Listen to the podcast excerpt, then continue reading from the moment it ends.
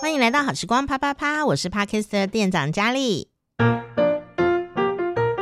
今天呢，要跟你聊的事情是呢，运动跟观光和膀胱，观光与膀胱，来跟着我念一遍，观光与膀胱，其实也不太好念呢，有人会念念得很像哈，好。有什么关系呢？是我们这次的主角是膀胱，呃，不是啊，这次的主角是单车。呃，讲到这个单车啊，环法赛是呃刚刚才结束没有多久的一个赛事哦。那今年因为疫情的关系，连环法赛这么百年老牌子的运动赛事呢，都延后举办了。啊，那今天呢，我们就来聊聊。真的到环发赛现场去观赛的朋友，到底有什么样的心情呢？那跟膀胱有什么关系？是的，等一下就会在故事里面跟你说分明。到底他们在终点都在做哪些事情呢？那今天的小知识啊，就要跟你分享哦。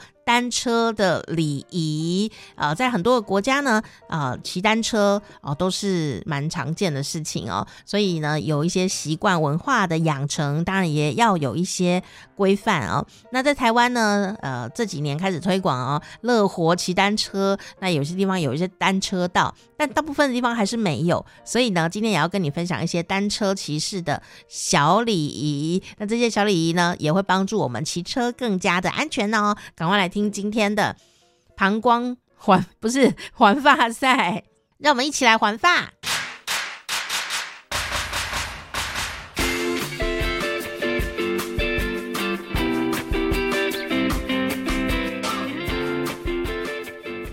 法。店长佳丽一样邀请到我们的好朋友公路车小马来到我们的节目。嗨，小马！嗨，佳丽好，各位听众大家好。呃，继上一次呢，假装是要运动，事实上在谈论吃的和穿衣服这件事情以后，今天要呢以运动来包装游乐这件事情，旅游观光。那、哦、这旅游观光跟骑车有什么关系呢？以前我没有想过。扛着一台车到国外去骑车，甚至是在国外就租了车子在那边骑。我以前觉得这是很搞刚哦，觉得很费功夫哦。就我后来发现，我旁边好多人都做过这件事。他们都说什么在京都骑车，在东京什么日本的某某山，然后骑得不亦乐乎。我就觉得哇，好夸张哦。但今天这个人也很夸张，因为他到法国去骑。你为什么会跑到法国去骑车呢？哦，对，到法国骑车其实是为了要去朝圣。环法赛，环法自由车赛，每年在夏天的时候，七月，法国在一九零三年，二零一九已经办了一百零六届了。这一个比赛，嗯哼，那为了去看这个比赛，那我去巴黎。嗯哼，是，所以。我我我刚开始认识他的时候，他就讲环发赛的事情，然后就露出一点痴狂的表情。然后我就想说，这个人是有什么事吗？哦，这个环发赛，我们觉得法国离我很遥远啊。那去法国玩好像可以理解，大家去看看画啊，罗浮宫逛一逛，买买东西。记得你有说你在家里都会看那个环发赛的影片，然后自己在家里骑练习这样子。所以一面看着比赛，一面骑车嘛。对对对，选手在 live 直播，是有一种正在骑 虚拟实境的电玩感，这样子有这样的感觉哦。呃，在法国骑车这件事情有有些什么有趣的事吗？呃，在法国骑车，因为法国的公路网哈，嗯哼，非常广大，嗯哼，很有名。米其林，米其林就是卖轮胎的，对对对，对，他为了要卖轮胎，所以呢，在全国。找了很多知名的好吃的店、餐厅，嗯，那出了一本米其林指南，对，就是希望大家哦开着车去消耗轮胎，真的没有没有骗你，这我们有介绍过这样的，因为以前的轮胎是白色的，以前轮胎是白色的，还没有加碳，碳加碳了以后就变黑色，所以米其林宝宝是白色的轮胎叠起来的，这是一点都没有错的。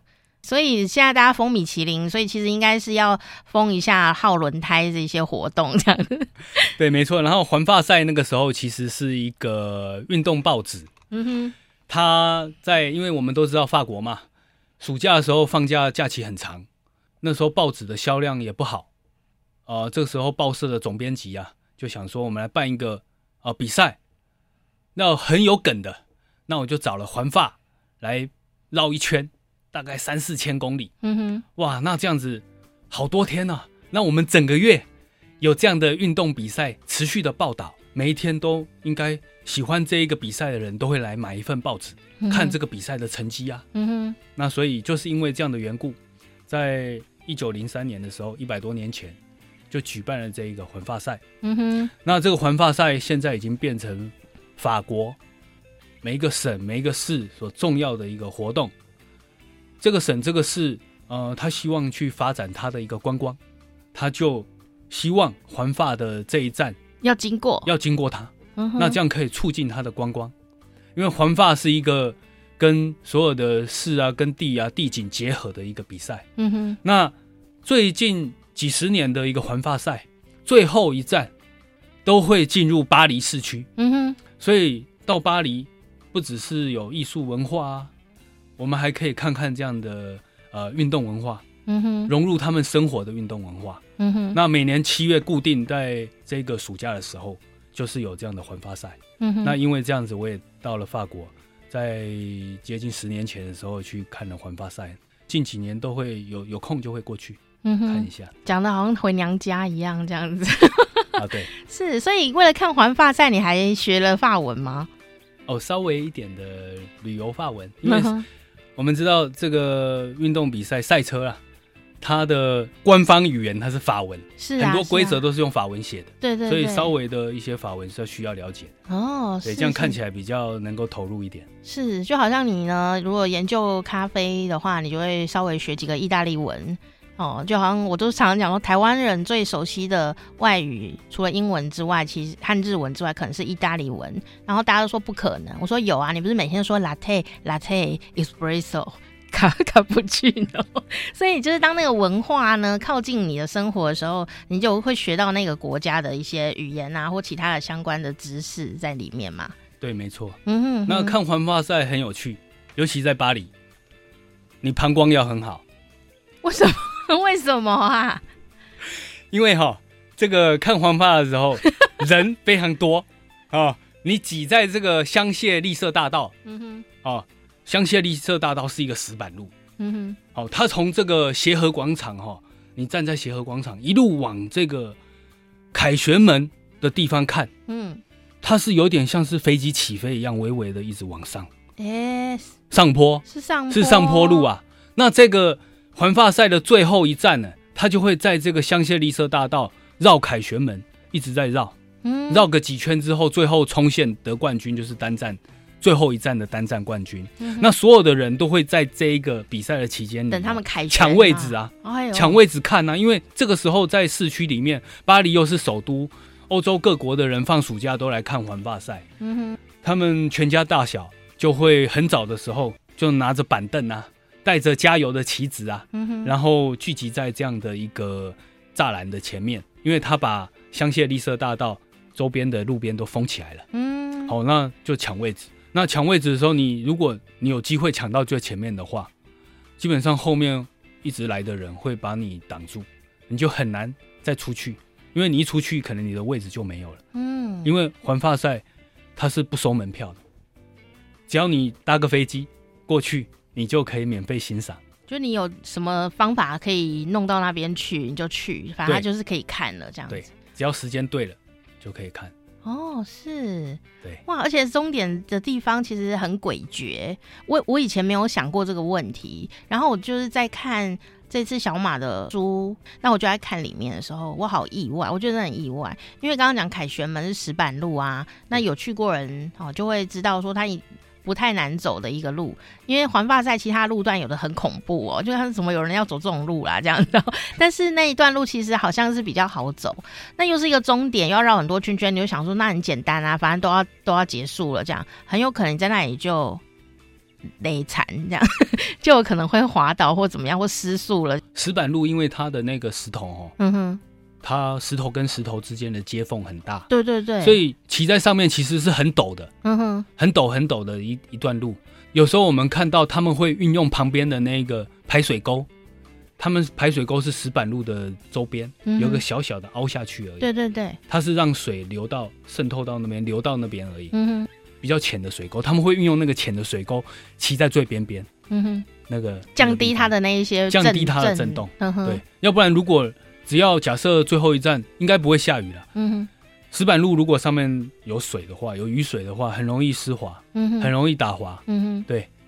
所以真的是最后一里路也不是很容易，很很不容易。有可能在那个时候你就又分出了新的胜负了齁。对，然后在那个呃车阵来了之前，其实我们在现场在那边很很拥挤，然后在那边等了差不多四五个小时，选手才会到。那前面的时候大家就很欢庆，就会拿着香槟啊，拿着野餐篮的东西啊。大家在那边欢呼啊，然后他们会先有前导的花车的车队，嗯、所以你就可以看到很多环发的赞助的品牌，他们会开始花车游行。嗯、所以在整个香榭大道就好像是一个热闹的盛夏的七月的夏天的庆典一样，嗯、大家就是在那边很热闹的，周边的观众我们就坐在旁边搬个小板凳，跟家人野餐，跟朋友野餐，喝着香槟，然后。呃，在这个赛道里面，先是环法的前导的花车游行，看到各种呃恐龙啊，各种这个喷水的 喷水的喷水的这个喷水枪啊。如果是卖矿泉水的，就有这个喷水枪哈，就往周边洒水，一直喷水，喷民众这样，喷民众用他的矿泉水喷民众这样子，让他整个都热闹嗨了起来，这样子。对，在等花车的时候，人都非常拥挤，所以我刚刚说嘛，膀胱要好。如果你这样的一个好位置，你要为了上厕所而走的话，除非有朋友帮你站 啊，结交旁边的江湖好朋友，嗯，要不然你的位置就不见了。我觉得结交旁边的江湖好朋友是没什么帮助，为什么呢？根据台湾在台北一零一那边的跨年晚会呢，我有个朋友就是因为膀胱没有注意到。他就好不容易挤进去那个跨年，以前跨年然后会只有一个地方就是台北嘛，然后都挤进去了，也是一样，他要大概四五六个小时，呃，才能挤进去。然后后来又开始唱，又要跨年了，呃，前面又过很多个小时，所以他们都不敢喝水的。结果呢，就有一个朋友不知道要从南部来，来到台北，他就是膀胱真的不行了，他就说：“哎，不行，我要出去上厕所。”就挤出去上厕所以后。他就再也挤不进来，所以有认识江湖好友也没有用，因为你后面的没有江湖好友，你最后他就在全家便利商店那里跨年了，这样独自一人站在那里。所以去看环发赛也真的是，呃，虽然现场可能有很多好吃好喝好玩的啊，你还是得节制一下体力，这样子对不对？呃，对，没错。哦，真的很好玩哦。所以呃，选手们是拼死拼活的骑了 N 个天哦，那么的辛苦，但是呢，在前方等待他们的人群倒是非常的欢乐。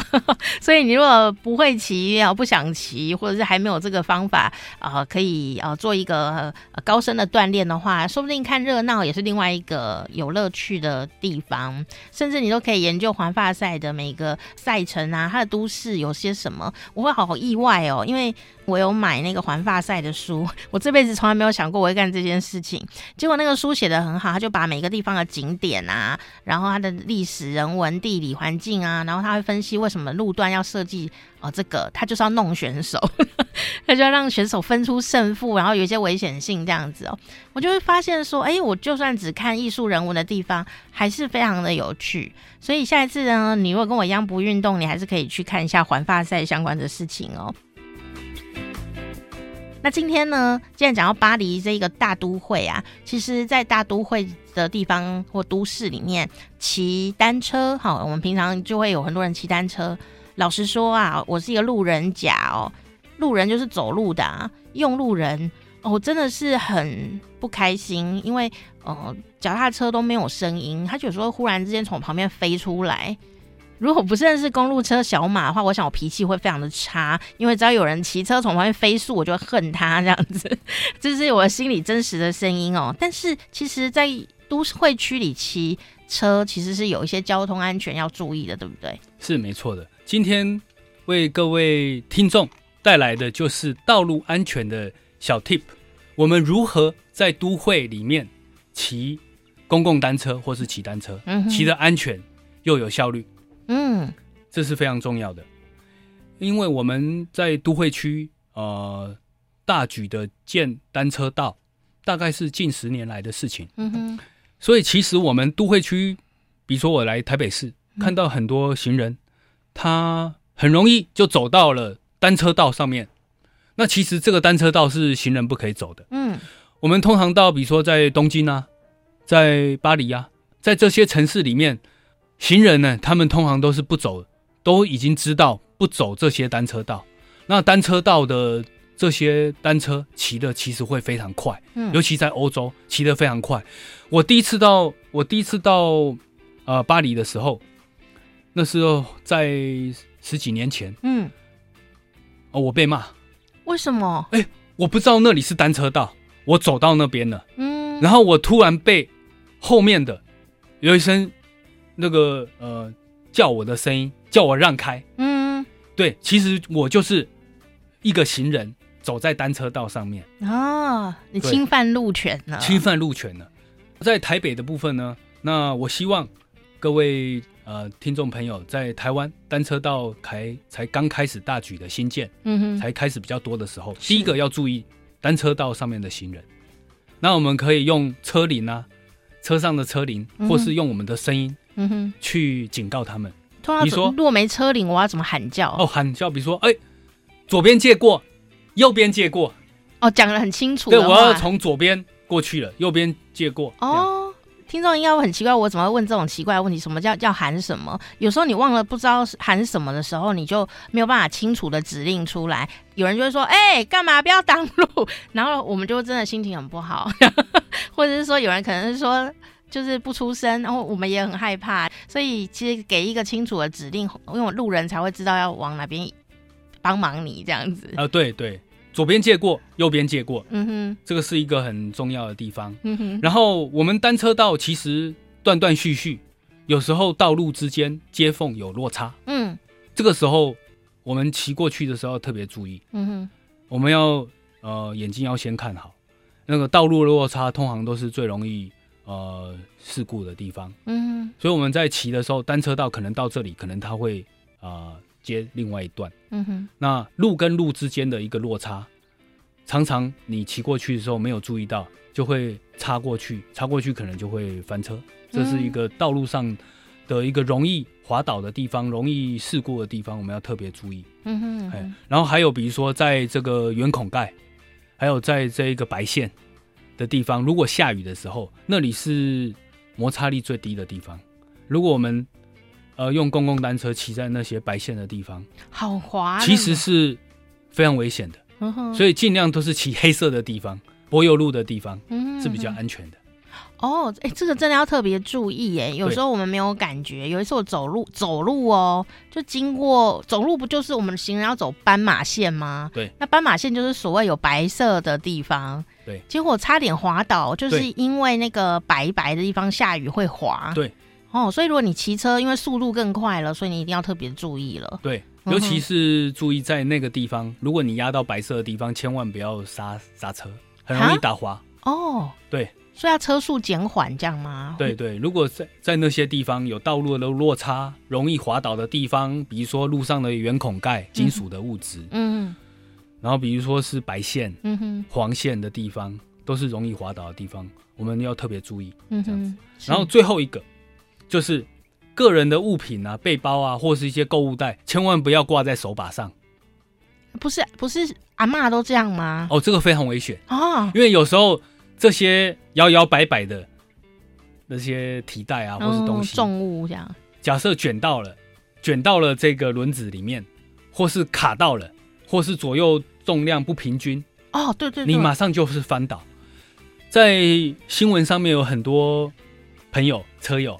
就是骑了这些公共单车，骑了自己的单车，嗯，然后有东西挂在旁边，挂在手把上，嗯哼，造成事故的，这个是屡见不鲜。嗯，所以这三个重点，第一个就是要注意单车道上面的行人，第二个是要注意道路的落差，还有容易滑倒的地方，嗯哼，第三个就是要注意不要把自己的物品或是包包挂在把手上，一面挂着一面骑车。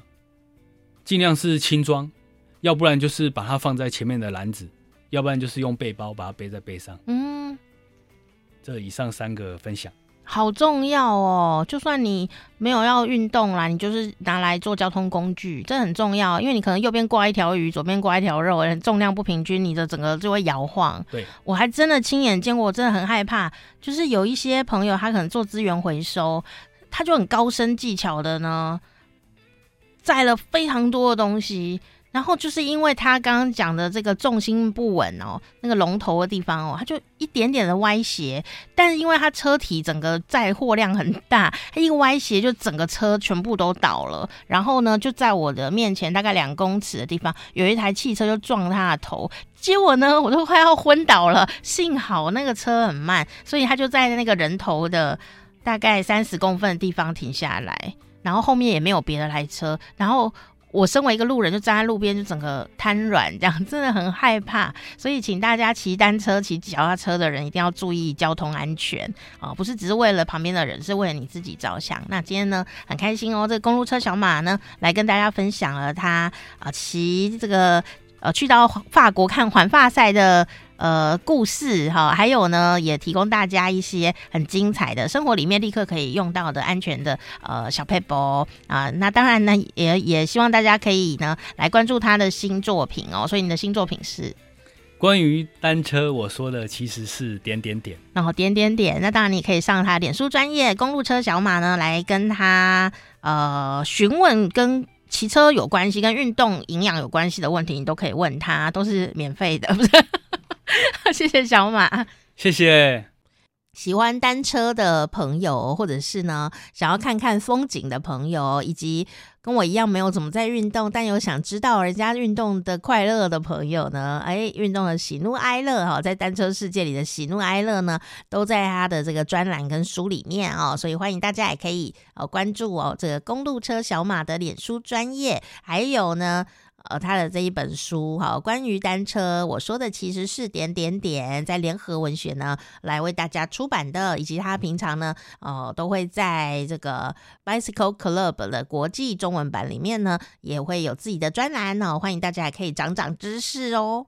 单车系列有四集哦，今天是第三集，如果你想要听一下前面的，你可以哦听一下前面的，也蛮好笑的哈。